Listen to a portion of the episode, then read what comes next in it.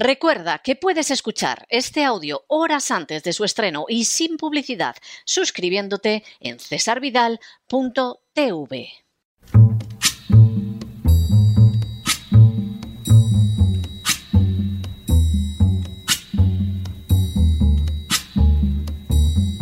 La voz con César Vidal, desde el exilio.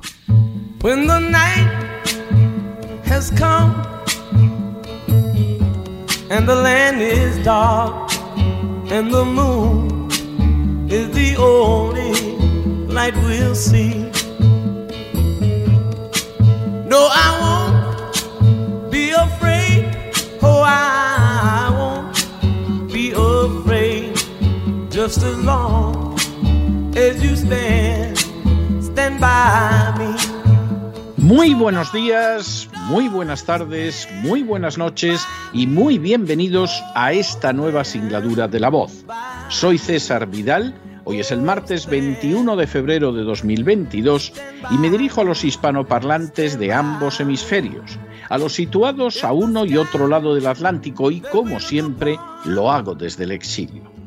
Corría el año 1897 cuando el magnate de los medios de comunicación William Randolph Hearst envió a Cuba al periodista Richard Harding Davis y al ilustrador Frederick Remington. La intención del envío era que tanto el reportero como el artista le proporcionaran crónicas que pudieran a entrar en guerra para apoderarse de la isla que entonces se encontraba bajo dominio español. Sin embargo, lo cierto es que en Cuba no estaba teniendo lugar ningún conflicto armado y por lo tanto resultaba imposible describir lo que no existía. Esa situación llevó a Remington a enviar un telegrama a William Randolph Hearst en el que decía, Everything is quiet, there is no trouble, there will be no war, I wish to return. Lo que podría traducirse como todo está tranquilo, no hay problemas, no habrá guerra, quiero regresar. Hearst respondió con otro telegrama en el que decía, Please remain. You furnish the pictures and I'll furnish the war. Lo que podría traducirse como, por favor, quédese. Proporcióneme usted las ilustraciones y yo proporcionaré la guerra. La afirmación de Hearst, el señor de los medios, no podía ser más reveladora. Que hubiera o no una guerra en Cuba, o incluso incidentes armados, no resultaba en realidad de la menor relevancia. De lo que se trataba era de conseguir provocarla. Para ello, bastaría con que un ilustrador de tanta categoría artística como Remington le remitiera dibujos de las supuestas atrocidades españolas. Con esas falsedades en la mano, Hearst tendría suficiente material como para agitarlo propagandísticamente y lograr que Estados Unidos entrara en guerra. Ciertamente, William Randolph Hearst no se equivocó. En menos de un año, Estados Unidos había declarado la guerra a España y en apenas unos meses se había apoderado de Cuba, Puerto Rico, Guam y las Islas Filipinas.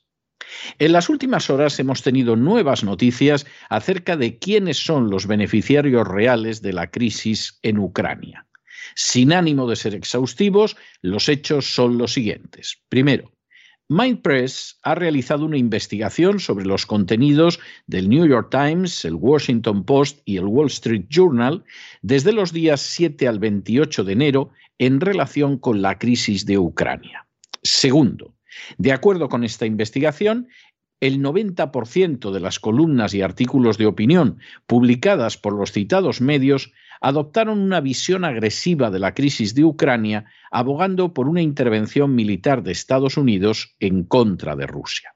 Tercero, semejante circunstancia no debería sorprender si se tiene en cuenta quiénes son los propietarios de estos medios. Así, el New York Times tiene en primer lugar entre sus principales accionistas a Vanguard, que es una gestora de inversiones con intereses en la Big Pharma y en la electrónica, pero también en empresas armamentísticas como Northrop Grumman. Cuarto, El Washington Post, por su parte, es propiedad de Jeff Bezos, que no solo es propietario de Amazon, sino que además ha firmado sustanciosos contratos millonarios con el Departamento de Defensa de Estados Unidos. Quinto, en cuanto al Wall Street Journal, obedece de manera milimétrica los intereses de las grandes compañías que cotizan en bolsa, como la armamentista Ray Theon, cuyo director ha señalado públicamente que ve la oportunidad de grandes beneficios gracias a las crisis de Ucrania. La afirmación se corresponde con la realidad, porque las acciones de Raytheon y de Northrop Grumman han aumentado a máximos históricos durante la citada crisis. Sexto, de manera no menos significativa, seis compañías multinacionales, Viacom, News Corporation, Comcast, CBS, Time Warner y Disney, controlan el 90% de lo que ven los americanos. Por supuesto, también esas multinacionales cuentan entre sus propietarios a Vanguard y BlackRock. Séptimo, a lo anterior hay que añadir que buena parte de los supuestos expertos del New York Times y del Washington Post forman parte del Centro para una Nueva Seguridad Americana que es financiado por el Departamento de Estado, el Pentágono y empresas armamentísticas como Raytheon o Northrop Grumman, en las que, como hemos visto, tienen interés los dueños de los medios de comunicación. Octavo, la situación que existe en Estados Unidos se replica, con los matices debidos, en el resto de las naciones de Occidente. Noveno. Así, BlackRock, en España, es el mayor accionista del sector financiero, con un peso notable en el Banco de Santander, en el BBVA o en CaixaBank, pero también deja sentir su influencia en empresas como Telefónica, Iberdrola o Repsol. El peso de BlackRock es tan manifiesto que, por ejemplo, todos los años su presidente, Fink, envía una carta a los CEOs de las mayores compañías del mundo señalando cómo deben actuar. Décimo. Por lo que se refiere a Vanguard, no existe una sola compañía del IBEX español que no la tenga entre sus accionistas. Un décimo. Finalmente, el Norges Bank, cuya presidencia ha sido prometida al actual secretario general de la OTAN, tiene presencia, entre otras compañías españolas, en el BBVA, en Repsol y en Inditex. Duodécimo. Más significativo, si cabe, es el peso de estas multinacionales que controlan los medios en Estados Unidos en los medios de comunicación españoles. Décimo tercero. Así, Vanguard forma parte de los propietarios de A3 Media, que incluye, entre otros medios, siete canales de televisión terrestre en España, incluyendo dos señales en alta definición de los canales principales y un canal de pago en régimen de alquiler, a saber, Antena 3, La Sexta, Neox, Nova, Nitro, Explora, La Sexta 3, Gol Televisión, Antena 3 HD y La Sexta HD. Décimo cuarto. A3 Media incluye también el Grupo Planeta, que es el mayor grupo editorial de España, y diarios como La Razón y radios como Onda Cero, Europa FM y Melodía FM. Décimo quinto. Vanguard tiene también una clara fuerza de control en Mediaset, otro holding mediático en el que están los canales de televisión Telecinco, 4, Factoría de Ficción, Boeing, Divinity, Energy y BIMAT, además de Tele5 HD y 4 HD, que son las señales en alta definición de las principales cadenas generalistas del grupo. Y decimos sexto, por si lo anterior fuera poco, BlackRock es propietaria de una parte considerable de la deuda del grupo Prisa, propietario del país, el primer diario español, de las de cinco días, diario decano de la prensa económica en España, del HuffPost de la cadena SER, que es la radio más importante de España, así como de los 40, los 40 Classic, los 40 Dance, los 40 Urban, la cadena Dial y Radiolé. Prisa, cuya deuda controla BlackRock, cuenta en Hispanoamérica con más de 1.250 emisoras en naciones como Argentina, Chile, Colombia, Costa Rica, Panamá o México. En el año 1961, cuando se despedía de la presidencia, el general Eisenhower, nada sospechoso de izquierdista, advirtió a sus conciudadanos de Estados Unidos del peligro que representaba el complejo militar industrial. Así afirmó literalmente que en los consejos de gobierno tenemos que evitar la compra de influencias injustificadas, ya sea buscadas o no, por el complejo militar industrial. Existe el riesgo de un desastroso desarrollo de un poder usurpado y ese riesgo va a permanecer.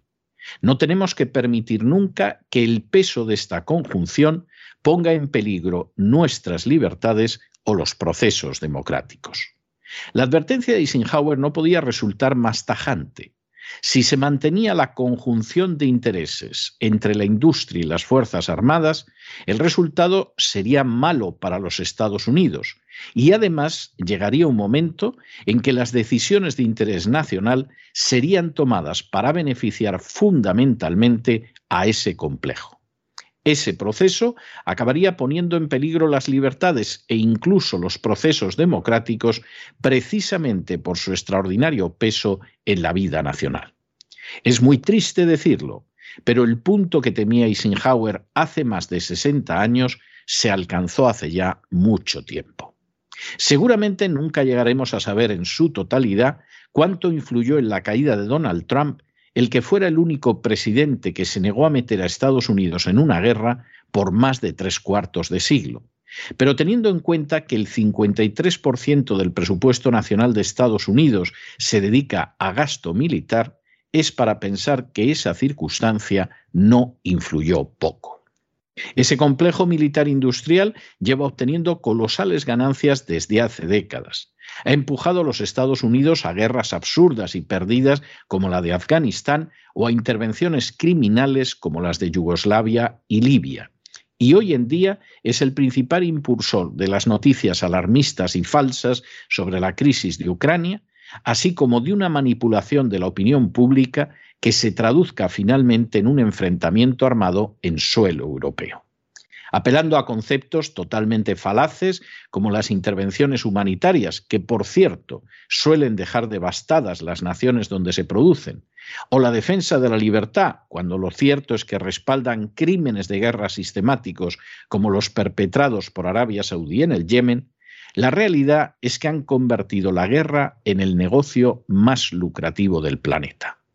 Para poder inyectar en la opinión pública el odio y la ira necesarios que legitimen tal o cual conflicto armado, ese complejo militar industrial hace tiempo que dejó de controlar solo la fabricación de armas para ejercer su dominio sobre los medios de comunicación más importantes, medios que no se atreverán bajo ningún concepto a salirse del discurso oficial. Porque nadie debe engañarse. La crisis de Ucrania no pretende defender las libertades de una Ucrania que es totalmente corrupta y donde, dicho sea de paso, el actual presidente Zelensky ha detenido al jefe de la oposición, ha cerrado televisiones y expropia los bienes de los opositores, de la misma manera que sus predecesores en el cargo perpetraron horribles crímenes de guerra contra la población civil en Donetsk y Luhansk. Tampoco tiene como fin defender a Europa de una inexistente amenaza rusa. La crisis de Ucrania pretende fundamentalmente lograr que se impongan las pretensiones del complejo militar industrial, golpeando a Rusia, que es una de las pocas naciones que se opone a la agenda globalista, y obteniendo sobre todo unos beneficios que ya superan a día de hoy los varios miles de millones de dólares. Para manipular a las poblaciones está utilizando y utilizará simplemente los mismos medios que dictaron también las consignas de cara a la crisis del coronavirus. Pero si esos son los beneficiados, debemos también mencionar a los perjudicados. Serán las poblaciones de Europa obligadas a una tensión que está causando enormes daños económicos y sociales, como señaló certeramente hace unas semanas el presidente húngaro Orbán. Será Rusia, que solo desea garantías de que no vuelvan a incumplirse promesas formuladas en el pasado, como la de que la NATO no se extendería hacia el este. Será Ucrania, cuya población que más de una tercera parte ha abandonado el país desde que gobiernan los nacionalistas, aún tendrá que soportar más corrupción y miseria. Será el pueblo americano, que paga mediante sus impuestos un salvaje gasto militar, porque en Estados Unidos el único sector de la economía que es socialista en lo que al gasto se refiere es el que beneficia al complejo militar industrial. Y será en general el planeta que se verá sometido a una mayor inestabilidad que hace tan solo unas pocas semanas. Sí, la crisis de Ucrania tiene sin duda beneficiarios, pero no son otros que los que se lucran con el derramamiento de sangre y para ello intoxican en todos los sentidos a los pueblos, corroyendo los cimientos de las instituciones democráticas.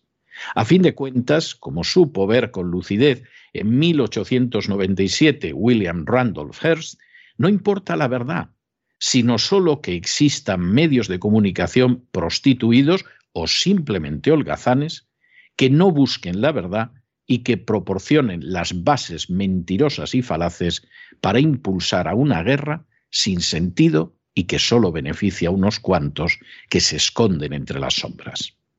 Pero no se dejen llevar por el desánimo o la frustración. Y es que a pesar de que los poderosos muchas veces parecen gigantes, es solo porque se les contempla de rodillas y ya va siendo hora de ponerse en pie. Mientras tanto, en el tiempo que han necesitado ustedes para escuchar este editorial, la deuda pública española ha aumentado en cerca de 7 millones de euros y una parte no pequeña va a parar a esos medios que están bajo control real extranjero y que mienten a los españoles de la manera más indecente y falaz. Muy buenos días, muy buenas tardes, muy buenas noches. Les ha hablado César Vidal desde el exilio. Que Dios los bendiga.